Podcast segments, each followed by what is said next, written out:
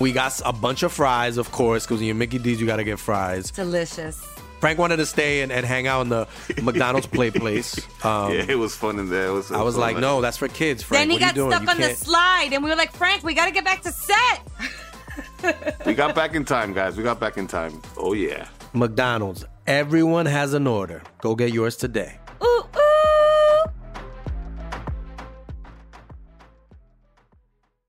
Estás escuchando El Dolop, parte de Sonoro y All Things Comedy Network. Este es un podcast bilingüe de historia americana en el que cada semana yo, Eduardo Espinosa, le contaré un suceso histórico estadounidense a mi amigo. José Antonio Badía, que no tiene idea de qué va a tratar el tema. No, no tienes idea, pero se te va a caer la cara, güey. Ay, guau. Así de cabrón está el tema. A ver, échalo. El agua con radio funcionó bien hasta que se le cayó la mandíbula. ¿En qué ojo me pongo el parche? Malditos salvajes incultos. Pagaba 25 centavos a los niños de la localidad por cada perro o gato que le llevaran. No, espérate, ¿qué? El parque se hizo consciente, el parque probó la sangre, güey. De que se va tan. Lo bueno es que nada más te trabas cuando lees, ¿verdad? Sí, sí, sí.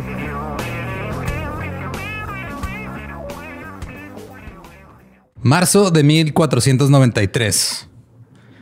Colón regresó a Europa. Oh, Mientras estuvo en América, dejó en su camino algunas enfermedades, como la viruela, que devastó a los nativos americanos.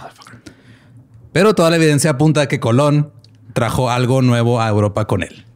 La sífilis. what? El primer brote de sífilis que golpeó a Europa fue en agosto de 1494. Es la verdadera venganza de Moctezuma. El rey Carlos VIII de Francia condujo a 50 mil soldados al norte de Italia. En su mayoría eran mercenarios, algunos de los cuales eran españoles. Y junto a ellos viajaban cocineros, médicos y prostitutas. Mientras ocupaban Nápoles, se divirtieron y festejaron. Y muy pronto se hizo evidente que tenían una nueva enfermedad. Una nueva enfermedad que era brutal y rápida. Fire Crutch. Comenzaba con úlceras en los genitales. Ajá. Más o menos un mes después llegaba un dolor insoportable. Diez semanas después, un sarpullido que parecía varicela, úlceras en la boca, el cabello comenzaba a caerse en mechones completos. Aproximadamente un año después, aparecían abscesos por todas partes e hinchazón en los huesos. Las llagas devoraban los ojos y la nariz y partes de las caras de las personas simplemente se caían.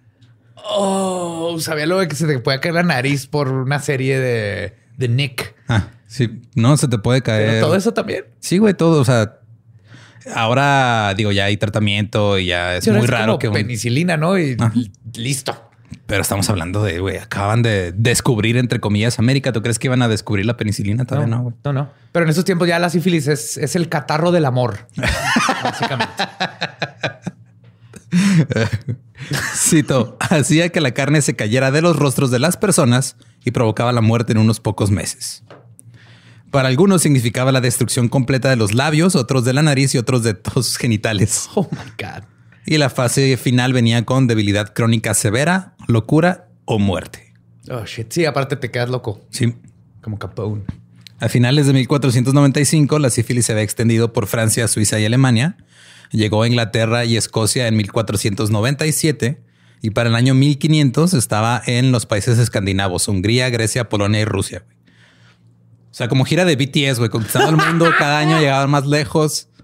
Cada, cada vez más gente sabía qué pedo con BTS. Nada más que aquí en vez de BTS era ETS. güey. sí. Pronto se esparció hacia África, China y Japón. Pero aún no se llamaba sífilis. Tenía nombres diferentes. Oh. Los franceses la llamaron la enfermedad española. Los italianos la llamaron la enfermedad francesa. Los alemanes la llamaron el mal francés. Los rusos la llamaron la enfermedad polaca. Los polacos y los persas la llamaron la enfermedad turca. Los turcos la llamaron la enfermedad cristiana. En la India se le llamó la enfermedad portuguesa y en Japón la viruela china. Y en el continente americano eran chinguen su madre. El querían tierras, pues se les va a caer el pito. Chinguen su madre.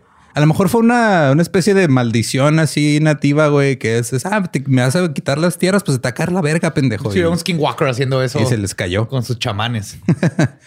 El tratamiento de la sífilis era peor que la sífilis. ¿Cómo? Primero estaba un tratamiento que consistía en madera sagrada.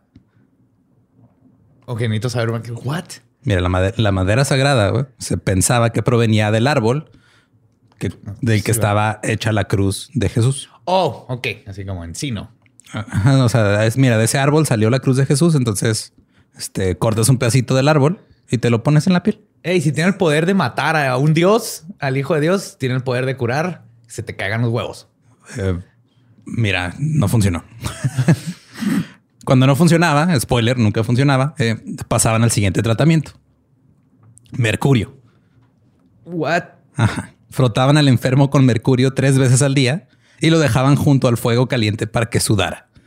Este tratamiento podía durar hasta un mes. Ay, güey, suena, suena curas que estamos oyendo ahorita para el COVID, güey. Sí, no, tú tómate hidro- hidroxicloroquina. ¿o ¿Cómo se Con, dos gotitas de limón todas las mañanas. y Te da luego aspirina con limón, Que güey. te dé la luz de la luna para que lo saques.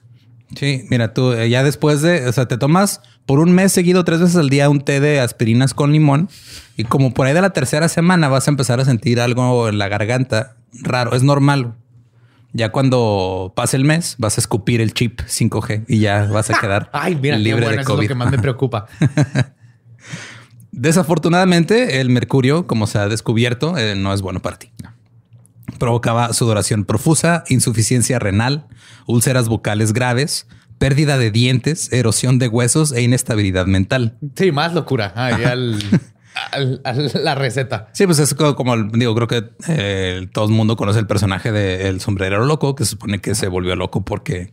Era los- común por los vapores del, de mercurio que usaban para tratar la piel y todo eso. Entonces, muchos enfermos de sífilis morían a causa del tratamiento con mercurio, no de sífilis. Eh, güey, pues ya se te caer los huevos o te puedes morir doblemente loco. Eh, ¿Quieres que se te caigan los huevos o los dientes primero? A ver. En Estados Unidos, la sífilis estaba ya presente en Jamestown, Virginia. Y luego después, o sea, vamos a, a abarcar toda la historia. Ya pasamos por los 1500, ahora vamos a los 1600. No, yes. Hubo un brote en Boston en 1646. El No, brote que, no que muy puritanos, no que muy puritanos. A ver. Ahí te va, güey. El, el brote comenzó con un hombre que trajo sífilis a la ciudad después de trabajar en un barco. Sí, feliz, sí, feliz, llévela. Oiga, este, híjole, me la pone en un topper. y Allá también se habrán inventado cosas como es que esta enfermedad empezó cuando un güey se cogió un puercoespín. híjole, no sé, güey, pero No lo dudo. Es probable. Eh, pues, muchos sí lo veían como una maldición también. Era, era, o sea, como que. Y luego ya después se volvió como algo que pasaba cuando cogías, güey. O sea, era muy Catarro normal. del amor. lo- Catarro del amor. Un hombre la trajo a la ciudad después de trabajar en un barco y se la pasó a su esposa. Al poco tiempo, 15 personas en la ciudad tenían sífilis. Entonces, muy puritanos, güey, pero No, mi amor, es que esa cosa se queda en el excusado, ahí en la letrina, y entonces fueron las otras personas y se sentaron en donde yo estaba y pues se les contagió. piensas que estás mamando, güey, pero sí decían cosas así. ¿Neta? Creían que se quedaba en la ropa, en, en las cobijas y que, o en las toallas o así. Llegaremos a esa parte. A principios de la década de los 1700, el autor y promotor de la vacuna contra la viruela, Cotton Mather, se quejó de cuántas prostitutas de la ciudad estaban infectadas con sífilis. Ah, se quedó. si no mames, o sea, uno va a un burdel a pasársela chido un rato y no puedo. O sea, no, El número de prostitutas con sífilis está demasiado alto. Las muertes se registraban como consunción o como consumo, como con la tuberculosis, porque Ajá. también te ibas decayendo y ya de- te morías. O sea, se te iban cayendo partes y tú ibas decayendo hasta que ya. Y recayendo. Y En mi- tropezándote con tu pene y la nariz. En 1724, el gobernador de Luisiana dijo que había muchas mujeres inútiles infectadas con sífilis que estaban arruinando a los marineros y que debían ser enviadas al centro del país a vivir con los nativos americanos. Madre, what? Wow, ese ese es un buen sistema de salud que tenían en esos tiempos, ¿verdad? Hay enfermos aquí, no, pues quítalos de ahí y mándalos allá. Y listo. Ajá, y Y ya no pasa nada. gente que no comprendemos. Las enfermedades venéreas empeoraron mucho cuando comenzó la guerra revolucionaria. Después de la batalla de Nueva York, el general George Washington se quejó de cuántos de sus hombres no eran aptos para el servicio militar porque tenían sífilis. Se necesitan huevos para pelear esta batalla y nomás dos de mis hombres tienen huevos. El Congreso Continental en 1778 votó para multar con 4 dólares a cada soldado que fuera hospitalizado con alguna enfermedad venérea. Pero ya sabían por este tiempo que era coger lo que te daba. el- Sí, Sí. ajá. Ok. Cuando Lewis y Clark hicieron su famosa expedición a través de Estados Unidos en 1804, que tal vez no digo, en, Estados Unidos conocen mucho esto porque es parte de la historia, Ajá. cuando se compró el territorio de Luisiana, o sea, cuando empezaron las 13 colonias, estaban acá del lado de Boston. El este, del- ajá. ajá. Y luego compraron eh, todo el centro del país prácticamente. Sí. Que la, la compra de Luisiana y Lewis y Clark eran, este, les dijeron, no, Craig, vayan a revisar el pedo, vayan a este, Hacer mapas, expedición, hacer mapas, todo hay.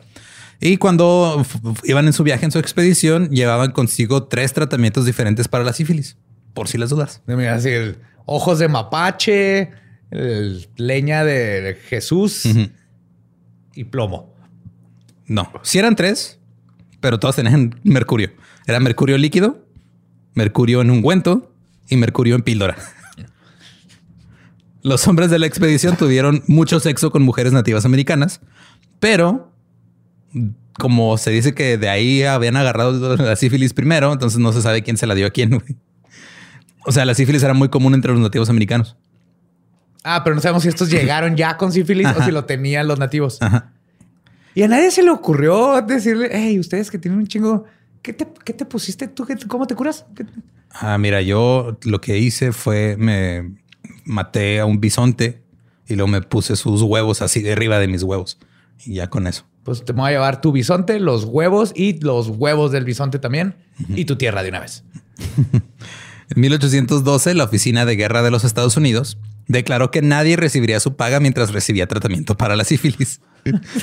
o sea, de- incapacidad por coger sin paga. Ajá, sí, sí. Por caliente, pendejo, por caliente. Y las guerras siempre parecían aumentar el número de prostitutas y la propagación de la sífilis. En 1850 había 6.000 prostitutas en la ciudad de Nueva York, había más de 500 burdeles en Chicago y la guerra civil aumentó el número de prostitutas en las ciudades importantes. Porque si iban atrás de los soldados, pues los soldados Claro, andan ahí. ajá. A menudo también hacían trabajos de lavandería y se quedaban cerca de los puestos militares. Entonces, donde estaban las bases militares, ahí a un ladito estaba las lavanderas, entre comillas. Mm, Lo que estaba lista tu ropa, pues ahí te daban, te daban. Te daban. Ajá. Cuando el ejército de la Unión tomó Nashville y Memphis en 1864, legalizaron la prostitución. Nice. Las trabajadoras sexuales tenían licencia, se les realizaban exámenes médicos cada semana. Si estaban infectadas, las enviaban a un hospital especial para recibir tratamiento. A cada prostituta se le aplicaba un impuesto de 50 centavos a la semana para cubrir los costos. ¿Qué año es este? 1864. Ya que ahora revirtieron toda esta cosa que estaba perfecta, güey. ¿Cómo chingado todo el 2021 y todo no Como pasa, güey? 10 años después valió verga. ¿Qué digo? Ok, les están dando tratamiento, pero el tratamiento sigue siendo mercurio, güey. O sea, claro, pero, el, pero todos se están preocupando por ellas. No, si el tratamiento hubiera sido uno que funcionara, el, el punto es buena idea, buena sí. idea. Pero la gente creía que la sífilis se contagiaba no- este, por otras cosas aparte del contacto sexual. Pensaban que se podía contraer a través de los besos, por usar bebederos públicos, por contacto con toallas, sábanas o cobijas infectadas, entre muchas otras formas. También por ver a dos perros coger. No, pero Ah, no, esas son las perrillas. Son las perrillas. ajá. en julio de 1870, el ayuntamiento de St. Louis promulgó lo que se llamó la Ordenanza del Mal Social. La ordenanza nombró a seis médicos para licenciar e inspeccionar a las prostitutas registradas. Si se descubría que una tenía sífilis, la enviaban a lo que se le llamó el Hospital del Mal Social. Ah, ¿qué quiero decir? Al burdel de dos por uno. O sea, te, quedas- te quedas pensando el primer flashlight es porque alguien se le quedó pegado ahí y se lo llevó a su casa. ¿Dónde está el- Igual el primer dildo alguien Ajá. se le tuvo que haber caído. Perdón, ahí adentro. Y se quedaban en el Hospital del Mal Social hasta que se certificaran como curadas. Que ya después veremos por qué la gente creía que se está curando. La ordenanza sobre el mal social estuvo en vigor durante cuatro años hasta que la legislatura estatal la eliminó. Los médicos continuaron argumentando que esta era la mejor manera de detener la propagación de la sífilis. En 1880, la Asociación Estadounidense de Salud Pública nombró un comité para la prevención de enfermedades venéreas.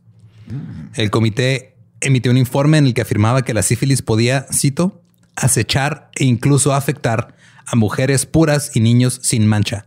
Si las enfermedades venéreas se limitaran a quienes buscan gratificación sexual ilícita, sería mejor dejar que los culpables sufran y mueran. Pero hay también muchas víctimas inocentes. Atentamente, un sacerdote. Acuérdense, ¿eh? los niños puros también les da. Ok. Ajá. sí. Amén. Casi todos en Estados Unidos creían que los inmigrantes que llegaban al país traían sífilis. Clásico, ¿no? Sí. Eso persistía incluso cuando todos los inmigrantes se les realizaba un examen médico. Por ejemplo, de 11.000 inmigrantes que llegaron a Ellis Island en julio de 1921, solo 43 dieron positivos para una enfermedad venérea. Un médico italiano que llegó en 1920 dijo que tenía que luchar contra las acusaciones descabelladas de que la sífilis era común entre los italianos que llegaban. Y como el güey estaba enojado, Eh, obviamente. che sono ¿Qué es esto? Molto sexo todo el tiempo. eh, belladonna. Sífilis. Sí. De hecho, la, la salsa para el espagueti primero se usaba como lubricante en Italia, ¿no? Luego ya descubrieron que sabía chido. Será marinara. Había que marinar a la, a la- al órgano. Eh. Y por supuesto, los estadounidenses tuvieron que combinar sus miedos a la sífilis con el racismo. Oh, sabroso. A los negros de principio de la década de 1900 se les llamaba, cito, una raza notoriamente empapada de sífilis. Le exuden por la piel. Es que hacen una canasta de tres puntos, nos salpican con sífilis. tenían estándares cada vez más bajos de moralidad sexual. Esa era la razón por la que tenían sífilis. Una revista médica dijo, cito, el negro proviene de una raza sureña y como tal su apetito sexual es fuerte. La virginidad es rara en una chica negra mayor de 18 años. Esta es la razón de la alta tasa de sifilíticos. Y a mi hija le dio sífilis por sentarse en la letrina. Hasta que se ponga un freno a la comunicación sexual promiscua en esta clase de estas personas o hasta que se impongan las medidas terapéuticas ¿Qué te adecuadas. refieres con estas personas? Pues a los negros, güey, que no estás escuchando. estamos haciendo, eh, estamos nada más citando las cosas horribles que decían. Eh, la sífilis se propagará entre ellos y aman- ama- ay, güey, amenazará. Iba a decir amanecerá, pero no. Amenazará a quienes entren en contacto con ellos. Acuérdate, más de tocarlos ya, güey. O sea, Sí, sí, lo exudan, lo sudan. en 1910, el Instituto Rockefeller de Investigación Médica comenzó a estudiar la sífilis para encontrar mejores tratamientos. ¿Quieres saber cómo investigaron esto? Por favor, güey. Yo estoy imaginando a señores con bigototes, güey, así picándole con palos a los testículos de un vato, diciendo "Hmm, sífilis. Ahí te va. Un investigador tomó una solución inactiva de sífilis y se le inyectó a unos niños. ¡Ay, no seas para usarlos como sujetos de control en los experimentos.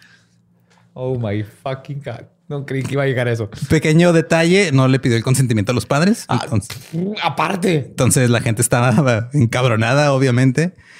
Pero la oficina del fiscal decidió no presentar ni procesar cargos. ¿Por qué chinga? Pues porque es un doctor, es el nombre de la ciencia. Así es cierto, güeyes saben qué pedo. Ajá. En 1916 se descubrió que otro investigador estaba perforando los cerebros de sus pacientes para ver si había alguna bacteria de sífilis en sus Para cerebros. encontrar el sífilis. Ahí está, ya lo vi al güey. Ajá, mira, no ahí es la amígdala, pero por ahí anda, se parece. Es que se parece a la amígdala. Sí, tampoco pedía consentimiento. En 1922 hubo un avance significativo cuando los médicos se percataron que si recibías la vacuna contra la malaria cuando tenías sífilis avanzada, se suprimía la enfermedad en el 50% de las personas. Ah, cabrón. La malaria medio curaba la sífilis. Tener malaria. Sí, o sea, la, la vacuna contra la malaria. Ah, ok. Entonces la malaria. es que hay enfermedades que te dan y luego ayudan a otras. Simón. O sea, hay virus que tienen un como De hecho, todavía han hecho, o sea, hasta la fecha, han hecho experimentos con la malaria porque hay cosas que, o sea, como que no, no sé exactamente cómo funcionan. No soy epidemiólogo ni nada de esas madres, pero lo que entiendo es de que tiene una particularidad que hace que tu sistema inmune se ponga a trabajar así como nunca. Entonces empieza a curar cosas. empiezan, este sí, o sea, es, es algo así. Una vez leí en un estudio, no entendí ni el 10% de lo que decía, pero la conclusión era esa de que la usan, este, no como una cura, pero sí como una manera de investigar las reacciones del sistema inmune a diferentes tipos de enfermedades. Está bien, lo- todo ese pedo de la, y lo más ahora ya con el, lo del COVID, así cuando empezó me, me metí a leer cosas de, de epidemias y todo, está bien cabrón, güey, no entiendo nada. Eh, eh, creo que nadie entiende nada, Eduardo. Por eso estamos todavía año uno y casi ya vamos para año y medio. Ahora, la sífilis en etapa avanzada era una pesadilla. Afectaba la médula, las piernas, la vejiga y el ano. Había ceguera y sordera. Y luego estaba la paresia, que es una, es la paresia sifilítica, es una especie de parálisis. Ajá. Los músculos se dejan como de funcionar y luego empieza una degeneración mental progresiva. La víctima se encaminaba lentamente hacia la, cito, idiotez y finalmente terminaba Que en la un muerte. término oficial, güey. No, ya está, este güey ya está bien idiota. Este Ya. niño, jóvenes, tiene, tiene idiotez y, y poquita pendejez le está creciendo. Cuando sea grande va a ser un total imbécil. Eran términos... Sí, güey, así se usaba. De En, psicología. en- en su trayecto al más allá tenían delirios y a menudo actuaban violentamente. Debido a esto tenían que ser internados en asilos. Yo no me acuerdo si lo mencioné en el de la lobotomía, pero en los, as- en los asilos, en los insane asylums, en los hospitales psiquiátricos, había mucho enfermo de sífilis avanzada. Durante la Primera Guerra Mundial, el secretario de guerra Newton Baker estableció un radio de 10 millas alrededor de una base donde la prostitución y la venta de alcohol a los soldados era ilegal. Ok. O sea, estabas ahí en, en una base militar y a 16 kilómetros a la redonda no había alcohol ni prostitutas. Eso no va a detener absolutamente nadie. Un boletín oficial del ejército decía, cito, las relaciones sexuales no son necesarias para la buena salud y es posible la abstinencia total. Esa es mi respuesta a eso. Se creó lo que se conoció como el plan estadounidense que proporcionaba actividades sanas a los soldados y les enseñaba sobre las enfermedades venéreas y les recordaba que la prostitución es ilegal.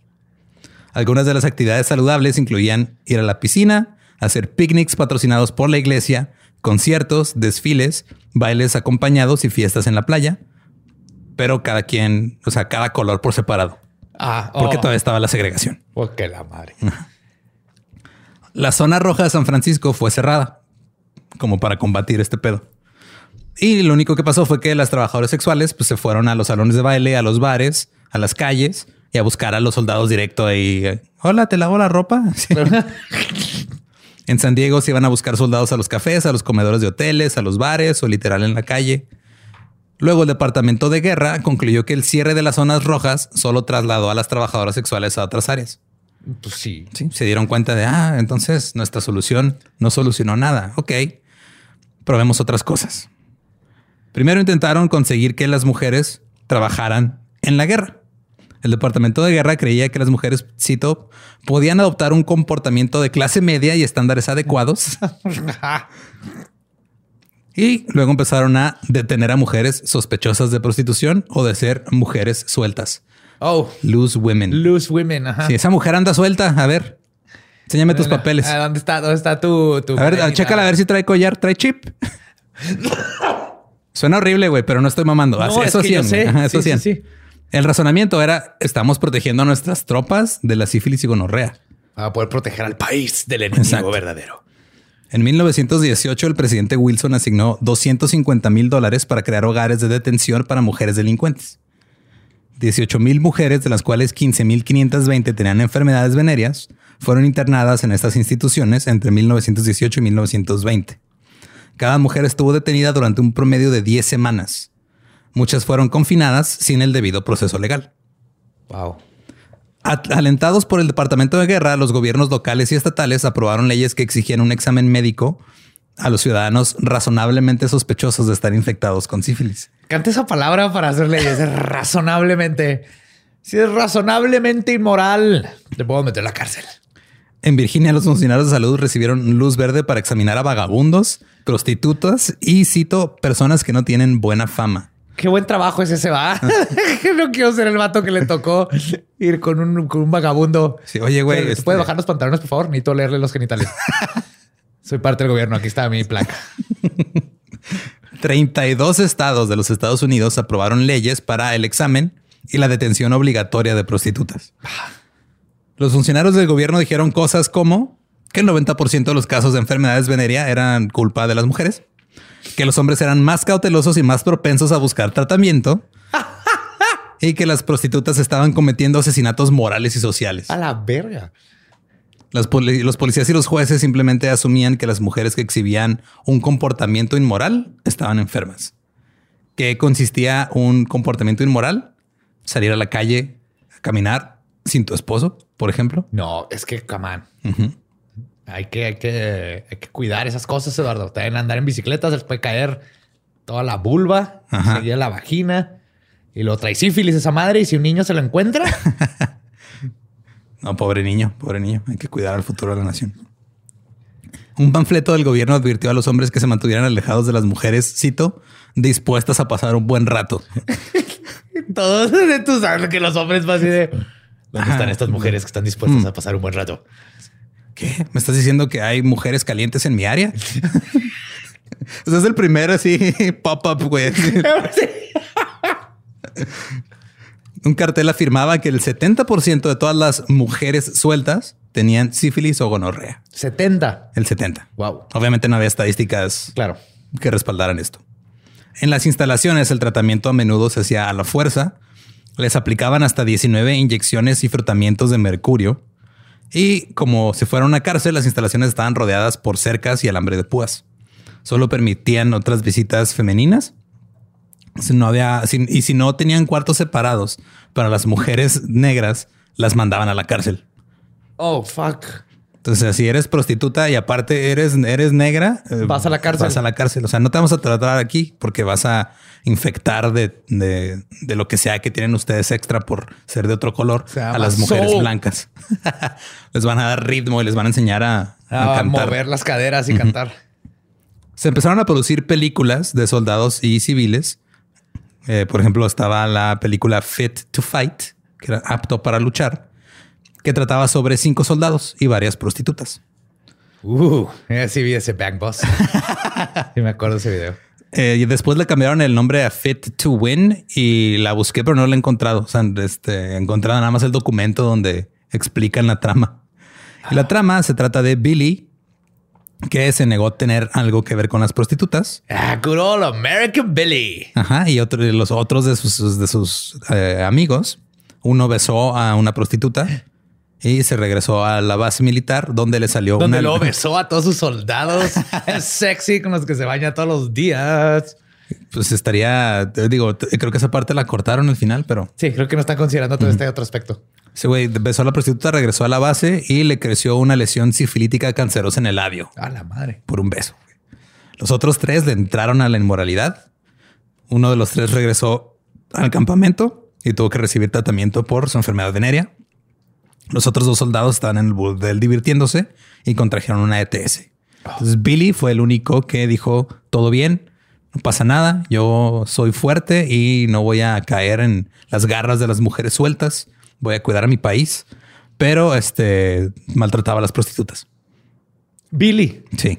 Apenas decir, yo soy Billy porque yo por eso no besé a una mujer hasta los 18 para no embarazarlas, porque en mis tiempos así te embarazabas. Si no, el pedo acá era No, de pero que ya no quiero ser Billy. también se burlaban de él porque respetaba a las prostitutas, güey. Por eso quiero encontrar ese pinche video, pero no lo encuentro porque es- en la, eh, sí, en la de, eh, cuando te describe la trama es de, ay, sí, ¿cómo que tratas bien a las prostitutas? Pues nomás son para que las uses y ya. Y entonces el güey, este, Wow. sí, está culero. El psique de una nación. La campaña no funcionó tan bien que digamos durante la Primera Guerra Mundial.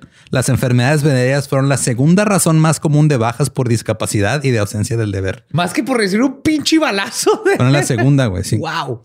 Provocaron 7 millones de días persona perdidos. O sea, 7 millones de, de días en los que... No tenías a que Ajá. pelear por tu país. Exacto. Y la baja de más de 10 mil soldados. Eh, pero está en tu corazoncito verde, ¿no? Ya vieron de baja honorable por sifilítico. Es, es verde pus. Ah, pues. Ey, pero no me arrepiento. Lady Boys. Después de la guerra, el Servicio de Salud Pública Federal se hizo cargo de la lucha contra las ETS, pero las religiones decidieron meterse. Oh. Empezaron a, a abogar por eh, la moral Claro. y esto r- resultó en la reducción de el, el presupuesto que era de 4 millones de dólares en 1920 a menos de 60 mil dólares en 1926. La película Fit to Fight fue declarada obscena por la Junta de Censores del Estado de Nueva York. La Junta de Censores de Pensilvania prohibió cualquier película que usara el término enfermedad venérea. La iglesia se opuso a Fit to Fight porque había una escena en la que los soldados este, hablaban de que se limpiaban los genitales después del sexo para prevenir la sífilis. No, no, no, eso no, ahí es donde está el Espíritu Santo. No te lo puedes limpiar. No, güey. te lo debes de dejar ahí hasta que se te caiga todo con tu nariz. ¿Qué digo? No es un buen tratamiento para la sífilis, pero de todos modos, por el hecho de que "Ah, es que están hablando de sus genitales y cómo se los limpian, eso es inmoral. Hay que. Hay demasiados monaguillos con sífilis. No nada más monaguillos. La tasa de sífilis en la población en la década de 1930 estaba entre el 5 y el 10%. Ay, güey. O sea, antes había más gente con sífilis que ahorita hay gente con COVID en el país. Holy fuck. Así de cabrón estaba. En noviembre de 1934 se suponía que el director entrante del Servicio de Salud Pública pronunciaría un discurso en la estación de radio CBS sobre necesidades de salud pública. Pero la CBS se opuso a que dijera la palabra sífilis durante el discurso. ¿Cómo se- El, el- el bicho come penes. Ajá, no sé, no, dile la enfermedad turca o algo, pero ¿cómo le digas? La viruela china, o sea, dile otra forma, güey, no le digas sífilis neta, güey. Nos vas a hacer ver mal a El, todos. el óxido genital. El catarro del amor, güey. El catarro del amor. Es que ahorita le puedo decir catarro del amor. Antes, antes este era el pinche la influenza de, de coger. Pero al final él dijo, ¿saben qué? No mames, no voy a cambiar mi discurso. Y no lo dio. Y se fue. Ah, bien. La Comisión de Salud de Nueva York se opuso a la censura en la, radio. Pero el presidente de la NBC escribió, cito, las transmisiones por radio deben tener cuidado con lo que permiten el aire, porque reciben muchas críticas de los padres que creen que sus hijos no deben escuchar información sobre ciertos temas, por muy importantes que parezcan.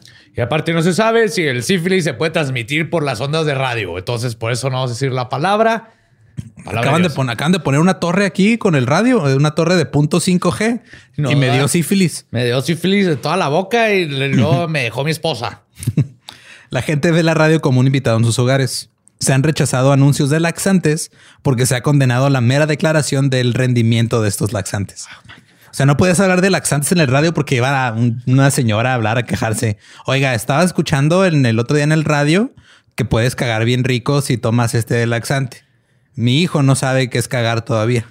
Apenas todavía no aprende a cagar. Le estoy enseñando y quiero que aprenda por mí. Ah, no, sí, perdón, señora. Sí, este, vamos a decir a nuestros patrocinadores, vamos a cambiar eh, los, los laxantes, a hacer este. Vamos a hablar nada más de, de perritos. Pero los perritos Sí. no cagan, ¿verdad? No, los perritos no cagan. Muy bien, gracias. Sí. Empezaron a aparecer este pseudocuras, como en todo. Un hombre dijo que tenía una máquina que podía diagnosticar la sífilis. ¿Cómo te imaginas que es una máquina que puede diagnosticar sífilis? ¿Qué, qué habría que hacer? es un inspector que llega a ver, déjame te vuelo los genitales. No, es este, involucra, es una máquina, güey, que detecta sífilis Ajá. con que, Dos fierritos y si se cruzan, ¿tienes sífilis? no, güey, a partir del autógrafo de una persona. Tú firmabas y la máquina detectaba si tenía sífilis. No es cierto. Sí, güey. O sea, no es cierto, no funcionaba. O sea, claro, pero wow. Pero esa cura no se compara. No, creo que te diré que, que estés listo, pero nadie está listo para escuchar lo que sigue. Mira, acabo de escuchar a un, a un dignatario de una nación decir que hay gotitas que curan. Entonces, no sé si me va a sorprender. Una clínica de Nueva York ofrecía el siguiente tratamiento.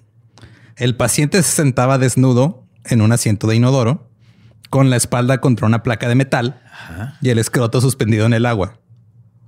Ok, Esto me llegó a pasar una vez porque se llenó de más el excusado. Y es la peor experiencia de tu vida. La peor experiencia de tu vida. No, no quieres sentir Sí, o sea, frío sí, y húmedo ahí cuando no lo estás esperando. Creo que nadie. No, no. Sí, ya es que cuando salpica el, el- el pedo es el beso de Poseidón. Este pedo ya se fue más, más allá, güey. Ok, Tú estás con una placa en la espalda. Una placa en la espalda, tus, tus huevos colgando en, en agua Ajá. y la placa de metal recibió una descarga eléctrica. Y eso curaba la sífilis. De pena de muerte la sífilis. Vamos a ejecutarla. Así empezó la silla eléctrica. O sea, es como si fueras ahorita a un bar, güey, y llegas, llega el güey de los toques. El de los toques, oiga, espérame tantito, me pasan un vaso con agua, es que traigo un granito raro y voy a por- a aprovechar de una vez. Voy a curar esta chingadera que traigo en los huevos. Wow. Una razón por la que este tipo de curas funcionaban, entre comillas, es porque la sífilis, por cómo evoluciona, tiene los primeros síntomas y luego desaparecen solos y luego regresan la, la siguiente etapa y se vuelven más graves. Entonces empezaban a retroceder los síntomas y creían, ah, ya me estoy curando, güey. No Coincidía que te hiciste algo. Coincidía con que te lo- electrocutaste los huevos. Pues, ya si yo pagué para electrocutarme mis huevos, yo decidí hacer eso a juego que me voy a creer que está funcionando todo. Tienes que justificarte ese pedo si no puedes vivir contigo mismo. Y, y sí, o sea, iban desapareciendo los primeros síntomas, pero no regresaban lo demás. Eh, y, se- y- y seguían infectados y seguían propagando la enfermedad. Ellos dicen, ah, ya me curé, ya puedo ir a coger otra vez. Ahí vengo. Y luego iban y propagaban más la sífilis. En 1938, Franklin D. Roosevelt firmó un proyecto de ley otorgando 15 millones de dólares para la Ley Nacional de Control de Enfermedades Venéreas. Esto crearía más centros de diagnóstico y tratamiento. Y para correr la voz, sacaron una obra que se llamaba Spirochet, que es la del nombre de la familia bacteriana que provoca la sífilis. Hubo 32 representaciones de la obra en Chicago. Se ibas al teatro a ver una obra sobre una bacteria que te provoca. Soy Sífilis. el sífilis. Vamos a contagiar tus huevos. Todos los miércoles a las 8 con Yuri como la sífilis. Con la Porque yo me- me asumo que ¿qué era- cosa sucede? Que era musical. ¿no? O sea, Obviamente, No puede güey. ser una obra de sífilis y no es musical, cabrón. Y durante el intermedio de la obra, los asistentes podían hacerse un análisis de sangre gratuito en el vestíbulo para ver si tenían sífilis. güey. ¡Oh! En el vestíbulo. Sí, salías al lobby así en el intermedio. Ah, ¿sabes? voy al baño, voy de pasado a checar si tengo sífilis. Y ahí regreso. Eso no está tan mal. En lo que atrás está. Me arde, me arde. ¿Cómo me arde? En 1932, el Instituto Tuskegee y el Servicio de Salud Pública comenzaron un estudio en el condado de Macon, Alabama. El objetivo del estudio era conocer los efectos de la sífilis no tratada. La población del condado era de 27.103 habitantes, 22.320 de los cuales eran afroamericanos. Al principio del estudio tomaron a 399 hombres mm, afroamericanos de bajos ingresos con sífilis latente y se les dijo que se les estaba brindando atención médica gratuita, Le están dando agua en lugar de quimio. prácticamente. El problema era que les estaban mintiendo. La mayoría de los hombres no tenían educación de más allá del séptimo grado de primero de secundaria, güey, no sabían nada. Y este, les dijeron que su diagnóstico era que tenían sangre mala. Bad blood. Antes de que Estados Unidos entrara en la Segunda Guerra Mundial, el ejército realizó conferencias sobre cómo tratar la gonorrea y la sífilis durante la guerra. Debatieron sobre si debían dejar o no luchar a los hombres con sífilis. O sea, era, tiene sífilis, güey, pues no, no, no hay que dejarlo que vaya a la guerra, güey. Lo que tenemos que hacer es que este vato seduzca a los soldados del otro lado, güey. Y luego les contagie el sífilis. Sí, güey, ya se me Ah. acabaron las balas. Aviéntale un huevo, güey. Como granada. Eh, al principio, a ningún hombre infectado se le permitió luchar contra el enemigo. Pero a medida que avanzaba la guerra, esa restricción se dio y 200 mil hombres con enfermedades venéreas lucharon contra alemanes y japoneses. ¡A la what! Yes. A los soldados eh, se les mostraron películas conocidas ahora como Susie Crotch Rot o Susie Entrepierna Podrida, que eran estas películas de cómo una mujer suelta te iba a seducir y te iba a pudrir la entrepierna. Hot rot. Oh my God. Se repartieron folletos. La capacitación incluía información sobre enfermedades venéreas. Ibas al, al ejército, güey. En vez de ponerte a marchar, te ponían a, a ver este Videos de. videos de Lo que más, lo que más debemos de sacar de estas situaciones, Eduardo, es como no importa qué le pongas enfrente a los humanos, como mira, esta cosa te va a podrir la entrepierna. Ajá. Pero voy a Vas a ir a coger. sí, güey. Todos queremos coger. No funciona prohibir eso, no importa. Incluso había un eslogan que era no se puede vencer al eje con una ETS.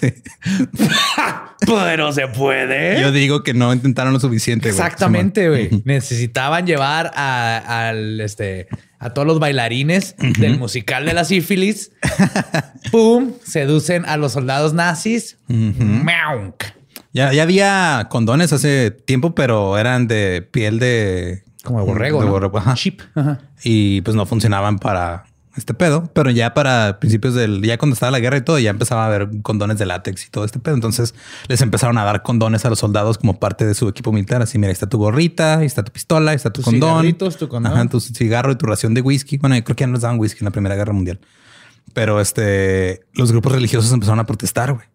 Cl- No, no. ¿Por qué le das condones a los militares? Nada más van a hacer, los estás incitando a que vayan a tener relaciones sexuales fuera de matrimonio. Pero el cirujano general del ejército dijo, me vale verga, les voy a dar condones. Ah, qué bueno. Oh my God. Sí, me vale lo que se les cae si no les doy condones. Sí. Una vez más, otra guerra provocó una ofensiva contra las trabajadoras sexuales. O sea, estaban en guerra y otras se fueron contra, ah, no, pues el pedo no es todo. El pedo no es que no hemos logrado contener la crisis, el pedo es esta gente. Sí, y el, el peor no es que no podemos controlarlo y que los hombres van con las prostitutas a tener el pedo son las prostitutas. Ahí nace Así toda es. esta enfermedad. La División de Protección Social y el secretario de Guerra lideraron el esfuerzo. La División de Protección Social estaba dirigida por Elliot Ness, cuyo némesis era Al Capone. El Elliot Ness. Ajá. El, el ¿cómo era? Un- Ah, no me acuerdo. incorruptible. o algo así. Incorruptible, algo así, Simón. Este, y Al Capone ya estaba eh, encarcelado con sífilis en etapa avanzada. Ness empezó a cerrar los de las zonas rojas o los red light districts, como les dicen, y este cerró burdeles en 66, no, 662 ciudades y pueblos diferentes, cerró burdeles. Se crearon centros de tratamiento rápido y hospitales de cuarentena. 47 de ellos abrieron en el año 47, o sea, metieron en un chinga, hicieron un chingo de hospitales. Perdón. La revista Colliers reportó, cito, cuando los médicos del ejército descubren que un soldado tiene sífilis, lo interrogan extensamente y se hacen listas de sus contactos. Cuéntame cómo estaba. ¿Y le viste las boobies? ¿Sí se las viste? Sí, Oye, los pies, ¿cómo? cómo? no, tenía dos. Y, y- este, y- y ¿qué te hizo? ¿Te, to- te tocó ahí abajo? Ah, espérame, se me cayó un labio, güey, déjalo agarrar.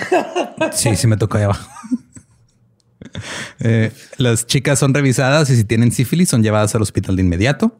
La policía estatal se encuentra con los autobuses que llegan. Se interroga a las chicas sin escolta que se bajan del autobús. O sea, si llegaba una mujer en el camión sola, la interrogaban. Lo cual va en contra de las mismas morales que ellos pusieron, ¿no? Si vienen a encontrarse con sus maridos, las poli- los policías los ayudan. Ah, vienes con tu marido. Ah, yo te llevo, no hay pedo. Pero si dan respuestas insatisfactorias, se les informa cortésmente que deben someterse a un examen.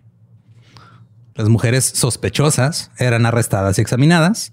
Podían ser detenidas por vagabundeo, merodeo o simplemente bajo sospecha. Wow. Una mujer casada fue arrestada por vagancia y presionada para entregarse voluntariamente. Esto se debía a que almo- almorzó sola después de dejar su trabajo de recamarera. Estúpida, ¿cómo se le ocurre, güey? El brunch es con amigas. Todo el mundo lo sabe, güey.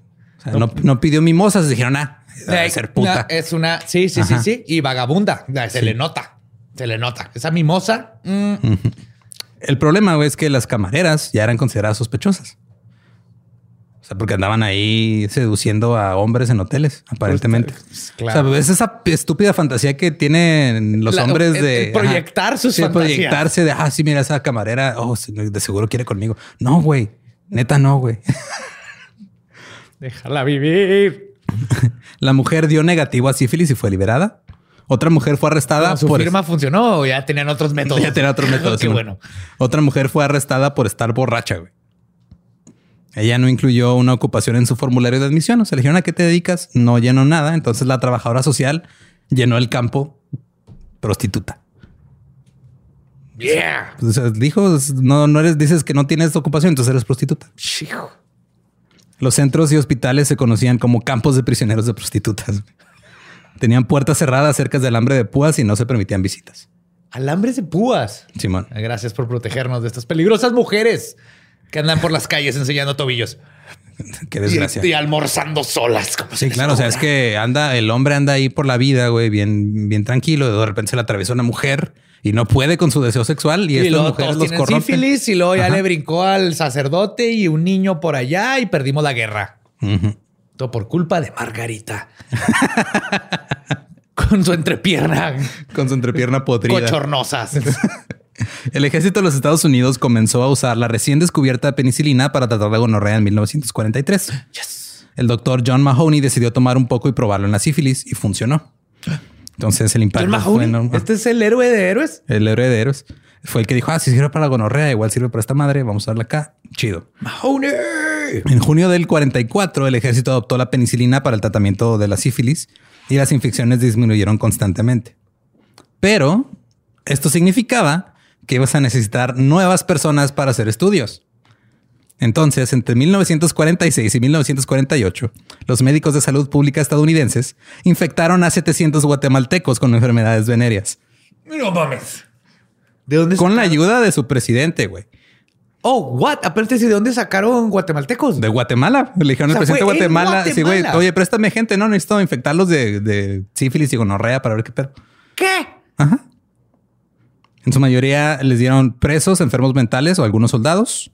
En nombre de la ciencia, güey. Es el nombre de la ciencia. Todo se vale en nombre de la ciencia. Sí. ¿Quieres? Pues sí.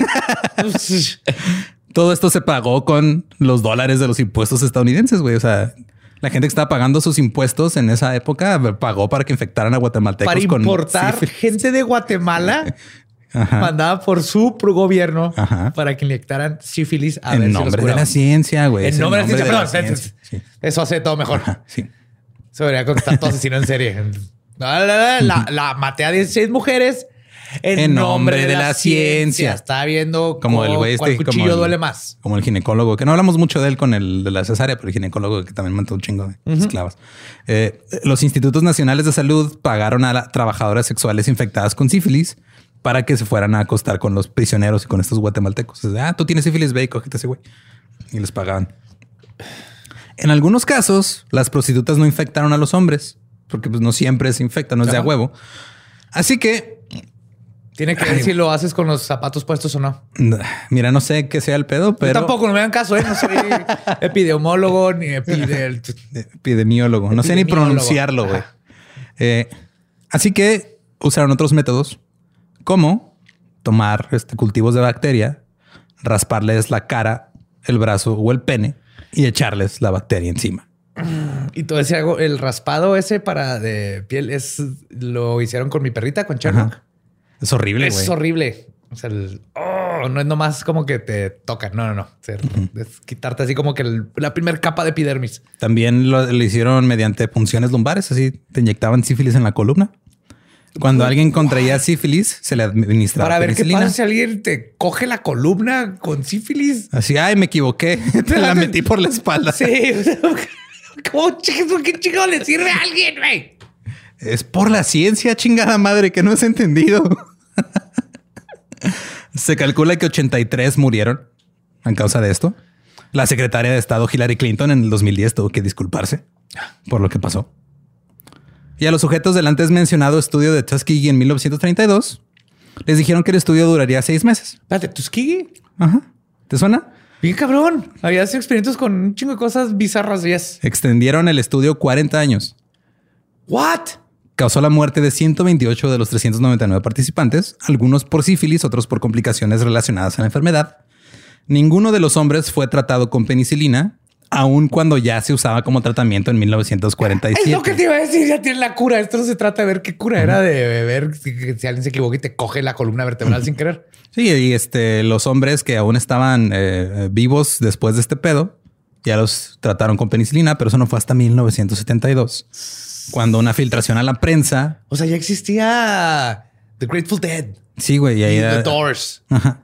De hecho, este, o sea, en 1962, alguien en la prensa filtró que están haciendo este experimento en, en- acá en Alabama con, con gente de escasos recursos eh, y, y gente afroamericana y no les están tratando todo. Entonces dijeron, ah, ya nos cacharon, güey, hay que dejar de hacerlo. Whoopsie. Y los empezaron a tratar.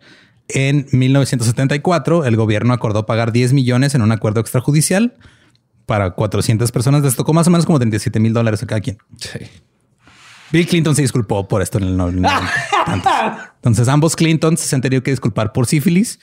Supongo que en más de una ocasión, o sea, una por la gente y la otra por Eh, ellos. públicamente van dos. En privado no sabemos. El estudio Tuskegee ha sido citado como posiblemente el estudio de investigación biomédica más infame de la historia de los Estados Unidos. Su revelación condujo al establecimiento de la Oficina para la Protección de las Investigaciones Humanas. También ha sido una causa importante de desconfianza en la ciencia y el gobierno entre los afroamericanos.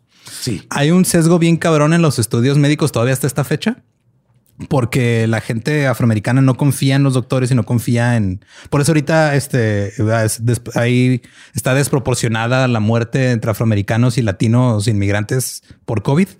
Es porque no confían en, en la medicina Justo por cosas como estas. Que están vacunando menos este, afroamericanos y latinos que, que blancos, obviamente. Y el pedo empezó de ahí y todavía, o sea, este pedo sigue afectando, güey. Ya pasaron ¿qué te gusta? El 72, ya pasaron casi 50 años desde que se acabó el experimento. Y es que este Pero es el experimento que sabemos. Sí, o sea, ha habido Eh, un chingo. eh, viviendo ahí, no sé cuántas cosas les tocó donde las hicieron mamada y media. El origen de la sífilis ha sido objeto de debate durante mucho tiempo. Hasta el siglo XX se creía que Cristóbal Colón la llevó de América al viejo mundo. Pero en los 80 los Traje oro, gallos y sífilis. ¡Dense! Eh, eh, luego en los de los 80, en 1980, hubo estudios que presentaron posibles pruebas de que la sífilis era una enfermedad que ya existía en el mundo antiguo y que luego evolucionó. Y dijeron que habían encontrado 50 esqueletos que tenían señales de haber padecido sífilis, pero luego los, revis- los revisaron otros investigadores y dijeron no, no hay evidencia. Entonces, hasta la fecha, la teoría que más tiene Sífilis sentido es de que la sífilis se originó entre nativos americanos Y, y, se le llevaron para allá. A los nativos americanos no les partió la madre la sífilis. Ellos tenían una pinche cura. Es probable, güey. Ya tenían su penicilina o un También- hongo que curaba. también hay- hay Y a otros nadie que- se le ocurrió decirle... Es que también hay otros que dicen que, que lo que pasó, güey, fue que alguna bacteria que traían estos güeyes de allá se mezcló con una de aquí.